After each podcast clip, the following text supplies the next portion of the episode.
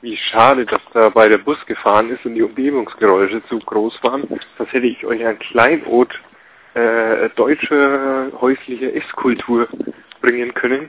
Die Unterhaltung zwischen einem Busfahrer und einem dicken Opa zu nicht gehaltvollen Essen, das wenig aufträgt, namens Speckknödelsuppe und äh, Leberknödelsuppe. Mm. Und Äpfel und Birnen und sonst was und Maria auch was Kleines essen, aber leider war einfach die Umgebung zu laut. Tut mir leid, äh, vielleicht erwische ich sowas nochmal, vielleicht erwische ich auch nochmal den Busfahrer, wenn er Pause hat. Bis bald.